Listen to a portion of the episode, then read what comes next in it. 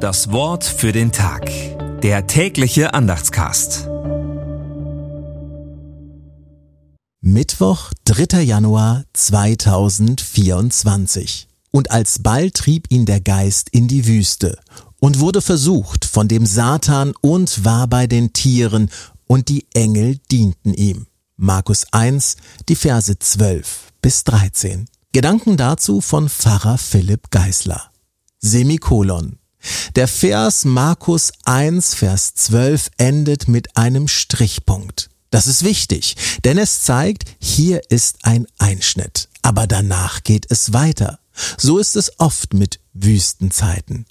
Es mag nicht so aussehen, aber danach geht es weiter. Wüstenzeiten sind eine Zumutung.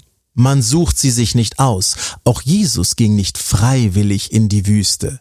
Der Geist, der bei seiner Taufe auf ihn herabstieg, trieb ihn an.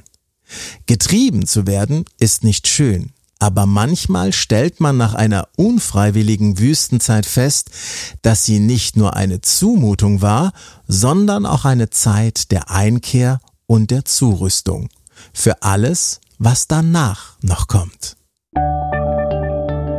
Das Wort für den Tag. Der tägliche Andachtscast.